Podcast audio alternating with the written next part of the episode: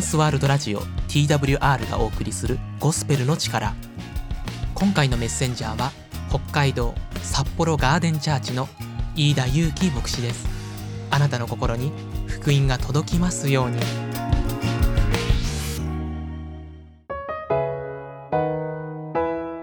皆さん、こんにちは。札幌駅徒歩5分、ビジネスマン向けの教会、札幌ガーデンチャーチの結城牧師と申します。今日は、なぜ人生には試練や困難があるのかというテーマについて説明します。私たちの人生はいつも良いことばかりだとは限りません。病気、家族の死、人間関係の問題、仕事の問題、経済的な問題、天災、日常の心配事など心が折れそうになる出来事も起こります。中には毎日心が重くて生きるのが辛い。ずっと長いトンネルの中を生きているように感じている人もいるかもしれません。でも、もし神様がいるならば、なぜこのような試練や苦しみがあるのでしょうか？今日から3回に分けて、聖書に書いているなぜ人生には困難や試練があるのかに対する3つの理由をお話ししていきます。今日の動画を見ると、試練や困難に対する見方が変わり、乗り越える力を得ることができるようになります。有機牧師の YouTube チャンネルでは、聖書の週末予言シリーズといって、世の終わりについて聖書が何を言っているかだけにフォーカスを当てた動画や、私たちの日常生活にすぐ適用できる3分間の短いメッセージをたくさんアップしています。少しでも興味のある方はぜひチャンネル登録をよろしくお願いします。なぜ人生には試練や困難があるのか、一言で言うならば、神様が許されるからだと聖書は言っています。今日は3つのポイントで試練について、神が許される試練について見ていきます。1つ目は試練の意味です。まず試練という言葉と問題や困難という言葉。ちょっとニュアンスが違う気がしませんか？試練というのは乗り越えるのが前提となっており、なんか前向きな要素があります。つまり問題とか困難は乗り越えるためのものとして捉えるときに、それらは試練に変えられるということです。私は筋トレをしています。筋トレをするときに一番大切なのは、自分が今簡単にできる負荷よりも、少しそれよりも強い負荷をかけること。例えば10キロのダンベルを楽々持ち上げることができるならば、例えば10回ですね。10回をそれをやり続けたとしても、決して筋肉というのは太くなりません。例えば同じ重量で50キロぐらい、もう本当に持てなくなるぐらい追い込むか、また10キロのダンベルを20キロのダンベルに変えて、ギリギリ10回ぐらいできる。まあ、そのように追い込むならば、筋肉は太くなっていきます。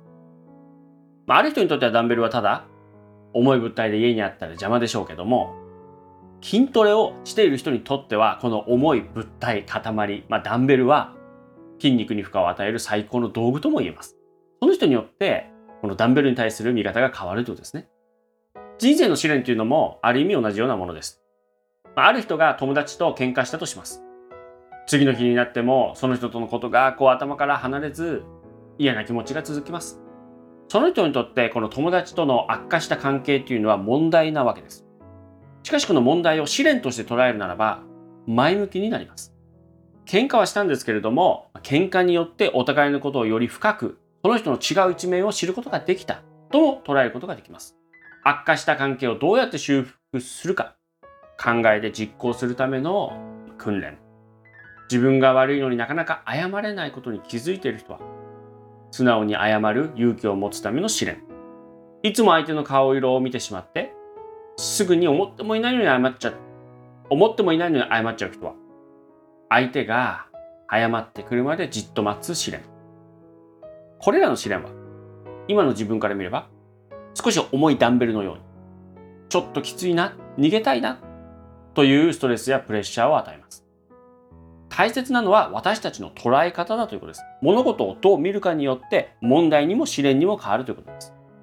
嫌なことでもそれを自分の成長のため、誰かとの人間関係の向上のために役立つと考えるなら、それらは前向きな意味を持った試練に変わるということです。二つ目のポイントは、神が与える試練についてです。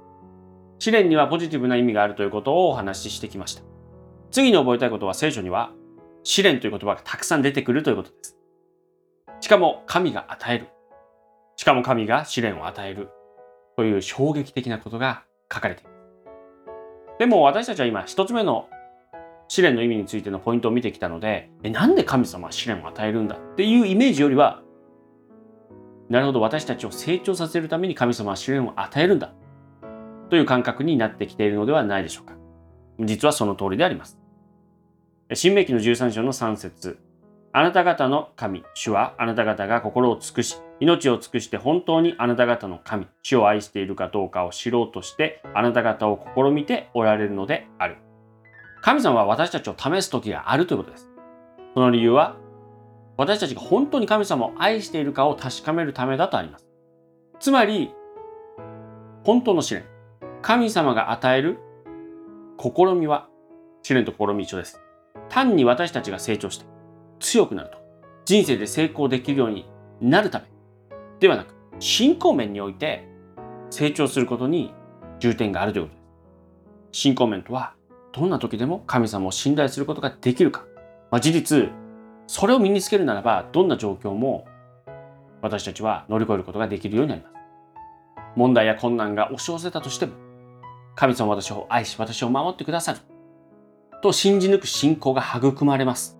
また、どんな状況でも、私は神から離れない。神を愛し続けるんだ。という揺るがない信仰を持つためなんです。人生の中で最も難しい試練を与えられた人といえば、旧約聖書に出てくるアブラハムと言っていいかもしれません。彼は神の命令により、たった一人の息子、イサクを神様に捧げなさいと言われます。創世記の22章の一節これらの出来事の後、神がアブラハムを試練に合わせられた。神が彼にアブラハムよと呼びかけられると、神は、彼は、はい、ここにおりますと答えた。聖書にはっきりと試練と書かれています。しかも神が合わせられた。とあるので神様が意識的にアブラハムを試みた。試練を与えたということです。アブラハムは思ったことでしょう。なぜ自分の子供を殺さないといけないのか。なぜ神様はこんな残酷なことを命じられるのか。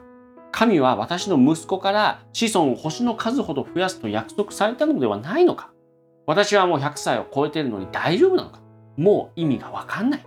と悶々としていたかもしれません。まあ、しかし、このようにアブラハムが考えたというのは聖書に一切書かれていませんので、あくまでこれは私の想像です。もし私だったらどのように考えるかということ。大切なのは聖書にそれが書かれてない。どういうことかというと、大切なのはアブラハムは何も言わずにこの神の命令に従ったということなんです。なぜ彼はこの神様の凄まじい試練を乗り越えることができたのか？それは彼がそこに来るまでに多くの試練を通ってきたからです。その中で多くの失敗がありました。しかし彼は神を信じ抜く信仰。それが数々の試練の中でどんどん成長していった、育まれていったということです。アブラハムはこの神の試練を乗り越え、まあ、事実、イサクを捧げようとするときに神様はやめなさいと言って心を見られた。だからまあ神様はイサクの命が欲しかったわけではありません。アブラハムはその試練を乗り越えて、事実彼のこのイサクから彼の子孫が星のように増え広がっていくことになります。それが今もイスラエルという国に多くいるユダヤ人のことです。3つ目のポイント、じゃあ試練の乗り越え方についてお話しします。これはもう簡単です。神に信頼する。これしかありません。試練を乗り越えるためには神に信頼するこれ以外のことはないんです。逆にシンプルなので誰でも乗り越えることができます。神が試練を与えるならば、それを乗り越える方法は神様しか知らない。神様が知っておられるということです。ジタバタせずに神に委ねる。神に信頼する。神に助けを求める。これが試練を乗り越える鍵です。というか、これができるように神様は試練を通して私たちの心にチクチクッと針のように、いや、できない、難しい、どうしよう、まあ、そのように反応を与えるということです。もし私たちの人生に問題がなければ、困難がなければ、簡単に神様を忘れる。簡単に神様を忘れてしまいます。まるで自分の力で人生をコントロールできるかのように錯覚したり、他人に対しても気づかないうちに横柄な態度をとってしまったりする弱さが私たちにはあります。私もです。しかし神は私たちが神でないことを認め、コントロールできないことが私の人生にはたくさんがある、たくさんあるということを分からせるために試練に通すとも言えます。私たちが謙遜になり、神を頼って生きるときに自分にも他人にも優しくなることができるからです。第一コリント人の手紙の10章の13節あなた方が経験した試練は皆人の知らないものではありません。神は真実な方です。あなた方を耐えられない試練に合わせることはなさいません。むしろ耐えられるように試練とともに脱出の道も備えてくださいます。神が与えられた試練は必ず乗り越えることができるという意味です。四方が壁に囲まれたように感じる試練もあります。でも皆さん必ず上を見てください。天井は必ず開いてます。私たちは天には必ず祈ることができるんです。謙遜に神に助けを求めるときに、あなたは必ず神の力でこの試練を乗り越えることができます。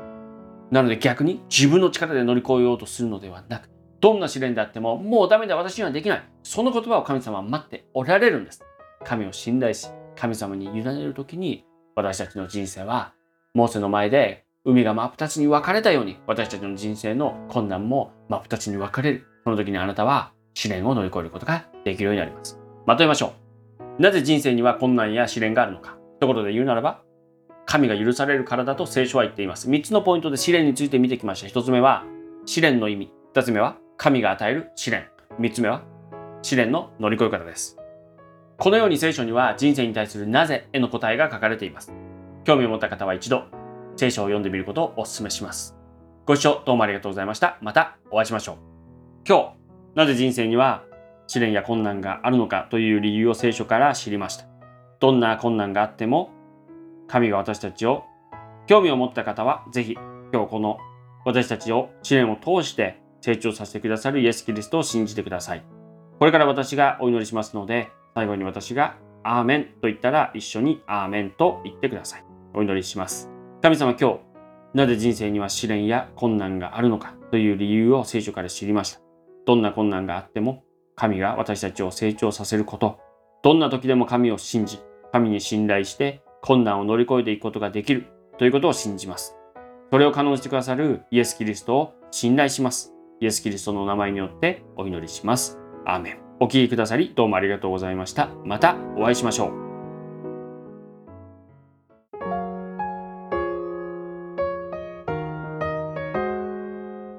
トランスワールドラジオ TWR がお送りしているゴスペルの力。TWR ではまだイエス・キリストを知らないという方のために人生が変えられたストーリーイエス・キリストの福音をお届けしています。ご感想やご意見などがありましたら TWR のホームページ twrjp.org twrjp.org ORG のフォームからお送りくださいあなたの声をぜひお待ちしています。